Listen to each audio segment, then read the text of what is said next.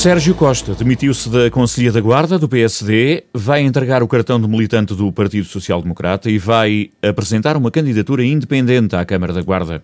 Toda a estrutura local do partido demitiu-se em bloco e o agora ex-líder da Comissão Política diz que vai avançar na corrida às próximas autárquicas em outubro. A partir deste momento, sou um homem livre.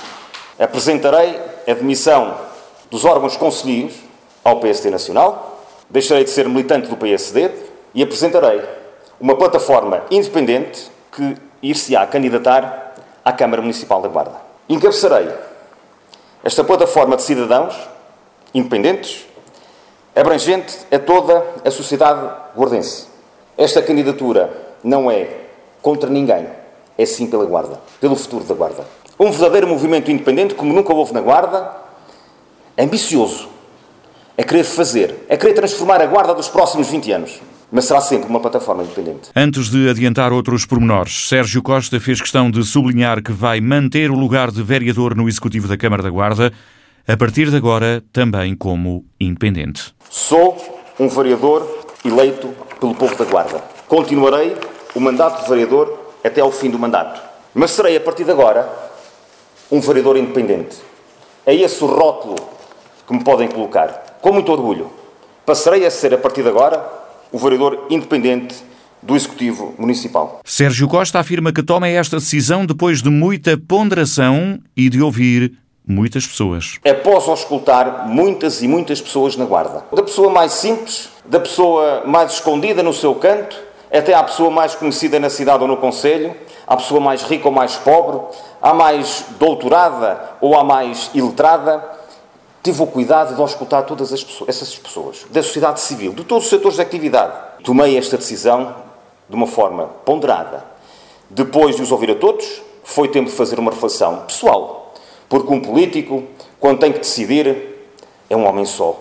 Tem que decidir mesmo. Eh, e essa decisão só a mim cabia. Decidi tomar esta decisão, fruto do entusiasmo com que fui recebido em muitos locais da cidade e do Conselho e as palavras encorajadoras para que tiveram comigo. Sérgio Costa estranha o silêncio nos últimos dois meses da Comissão Política Distrital do Partido e também dos órgãos nacionais. A Comissão Política Conselhia tomou a decisão, há pouco mais de dois meses atrás, de ficar calma e serena, sem que até hoje qualquer estrutura distrital ou nacional tenha dado qualquer satisfação ao órgão. Muito mais importante do que o Sérgio Costa é o órgão da Comissão Política, composto por cerca de 30 pessoas, que representam 400 militantes que votaram e que, por sua vez, esses militantes representam alguns milhares de pessoas no nosso Conselho. E quanto a apoios para a candidatura?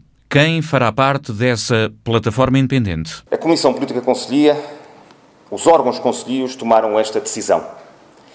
Não quero falar por nenhum deles. Falei por todos eles no pedido de demissão.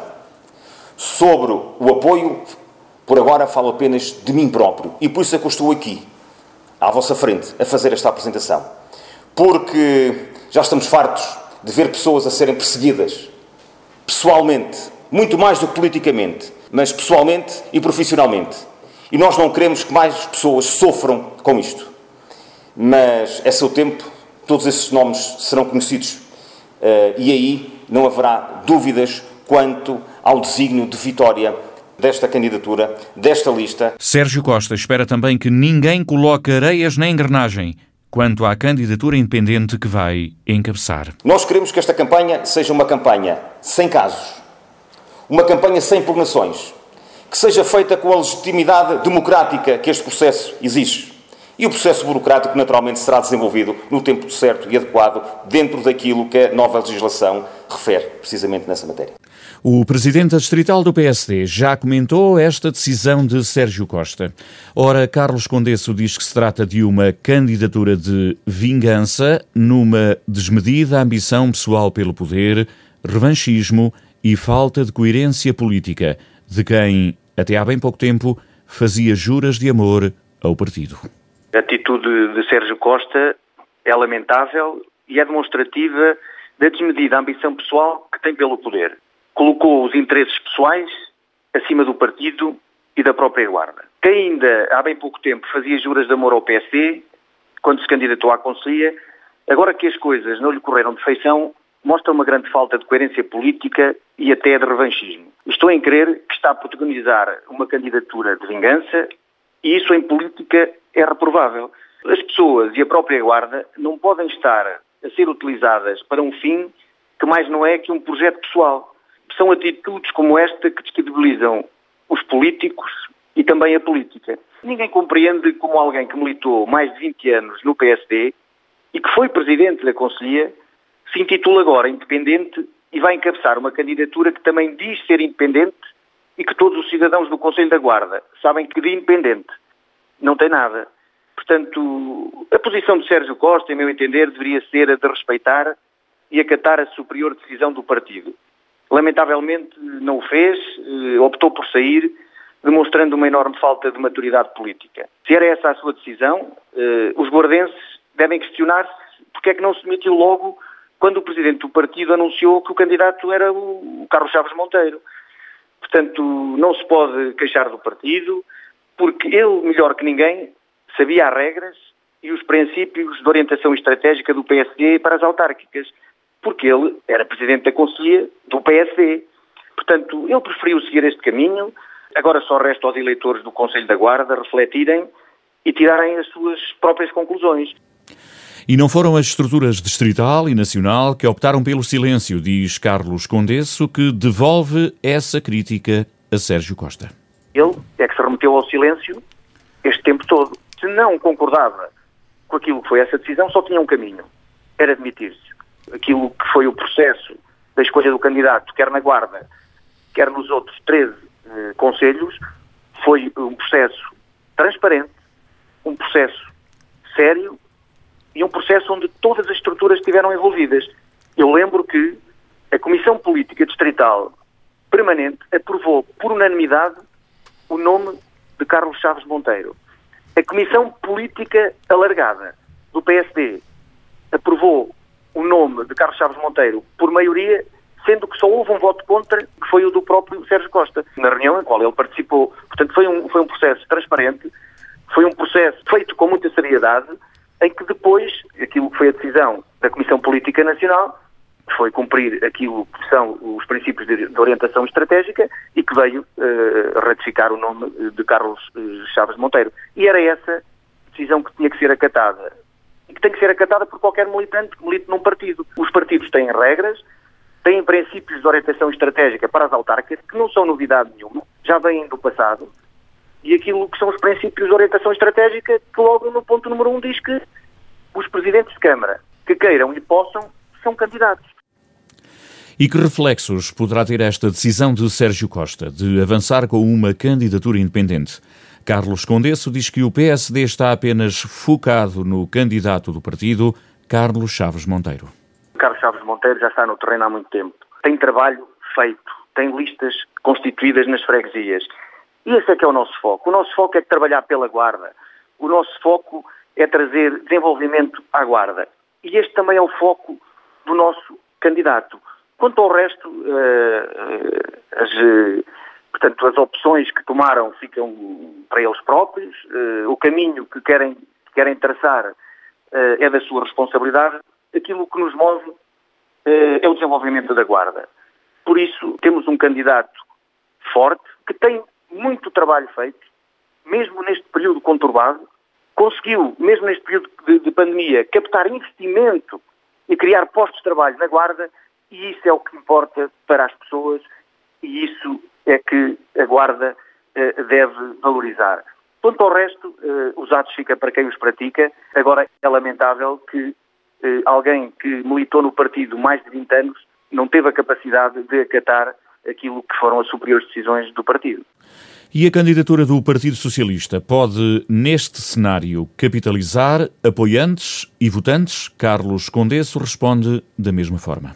Como lhe digo, o nosso foco está na nossa candidatura uh, e naquilo que, que, o nosso candidato uh, vai fazer uh, ainda neste tempo que, que, que, resta de mandato e aquilo que é o, o seu projeto de futuro para a Guarda.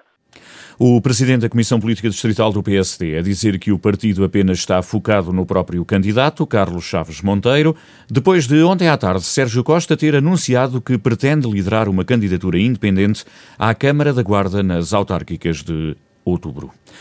O prazo para a limpeza dos terrenos terminou no domingo, dia em que a Guarda Nacional Republicana iniciou as operações de fiscalização. A GNR realizou mais de 9.600 ações de sensibilização e sinalizou mais de 14 mil terrenos por limpar. Na sessão da apresentação nacional do Dispositivo Especial de Combate a Incêndios Rurais para este ano, Vítor Caeiro, coronel da GNR, diretor do Serviço de Proteção da Natureza e do Ambiente, explicou o que foi feito até agora. Foram já realizadas 9.600 ações de sensibilização, direcionadas a 36 mil pessoas, com o objetivo da adoção pelas comunidades de medidas de autoproteção e uso correto do fogo. No âmbito do plano de motorização, sensibilização e fiscalização em curso, já sinalizamos mais de 14 mil situações nas 1.002 freguesias prioritárias identificadas e em outras 767 freguesias não prioritárias portanto, um total de 1.766 freguesias que já percorremos. E, contudo, quero aqui relembrar que, e passar a mensagem, que haverá sempre tempo para realizar a gestão de combustível. O mais importante será sempre a segurança das pessoas e a preservação do património florestal. Desde o início do ano, a GNR levantou mais de 500 autos de contraordenação por queimas ou queimadas não autorizadas e por negligência no uso do fogo. A Câmara da Meda homenageou no passado fim de semana a ministra Ana Abrunhosa com a medalha de ouro do município. Com raízes familiares no Conselho, a atual ministra da Coesão Territorial foi deputada municipal, eleita pelo PSD durante vários mandatos. Para Ana Abrunhosa, esta homenagem é motivo de gratidão. Assume-se orgulhosamente beirã e uma mulher da Meda. Estou muito emocionada, estou muito grata uh, e sinto-me uma privilegiada porque às vezes homenageamos as pessoas da nossa terra quando elas já não estão. Não foi o caso e, portanto, estou esta homenagem é muito, muito especial e guardá-la-ei de forma especial nas minhas memórias e no meu coração. A Meda nunca sai do meu coração, eu sou uma mulher do, do interior, da Meda, embora não tenha nascido cá, mas considero-me considero assim. E, portanto, eh, penso que foi por causa desse conhecimento que eu tenho eh, do interior e do trabalho que fiz que tive e que tenho o privilégio de servir o país enquanto ministra, porque conheço conheço estes territórios muito bem, conheço os seus problemas, mas também conheço as suas extraordinárias potencialidades e quero acreditar que é por uma vida de trabalho, que é por uma vida de alguém que nasce no interior, mas que tem que sair de casa muito cedo, com 15 anos, mas que trabalhando consegue uh, ser feliz na sua vida profissional. Anselmo Souza, presidente da autarquia, revela que esta foi uma medalha atribuída para reconhecer o percurso e o trabalho desenvolvido por Ana Abrunhosa e não pelo facto de ser governante. Nós entendemos que é merecida eh, e uma pessoa que está neste momento, que está no governo, mas não é só por estar no governo, nós abram sempre as portas quando lá vamos, sempre disponível a tentar ajudar. E, e temos consciência que poderá, que é, que é uma mais-valia aqui para o nosso território do interior, que é uma, uma medense, uma pessoa da terra e que no fundo é um orgulho para todos nós pelo, pelo percurso que ela, que ela teve eh, desde a infância, aquilo que realmente ela conseguiu como académica à frente da CCDRC, como presidente da CCDRC e agora como ministra. E é um exemplo, como eu disse no meu discurso, é um exemplo para todos os jovens, para que devem ter persistência e lutar por aquilo que querem, que realmente eh, se lutarmos conseguimos. Ana Brunhosa não considera que esta distinção lhe traga responsabilidades acrescidas para com o Conselho da Meda. Quando somos filhos de uma terra, sentimos sempre que temos uma responsabilidade especial. Quando essa terra nos homenageia, quando essa terra uh, nos homenageia por um percurso profissional uh, e não só porque somos ministros e somos da terra, naturalmente que isso nos traz uma responsabilidade acrescida.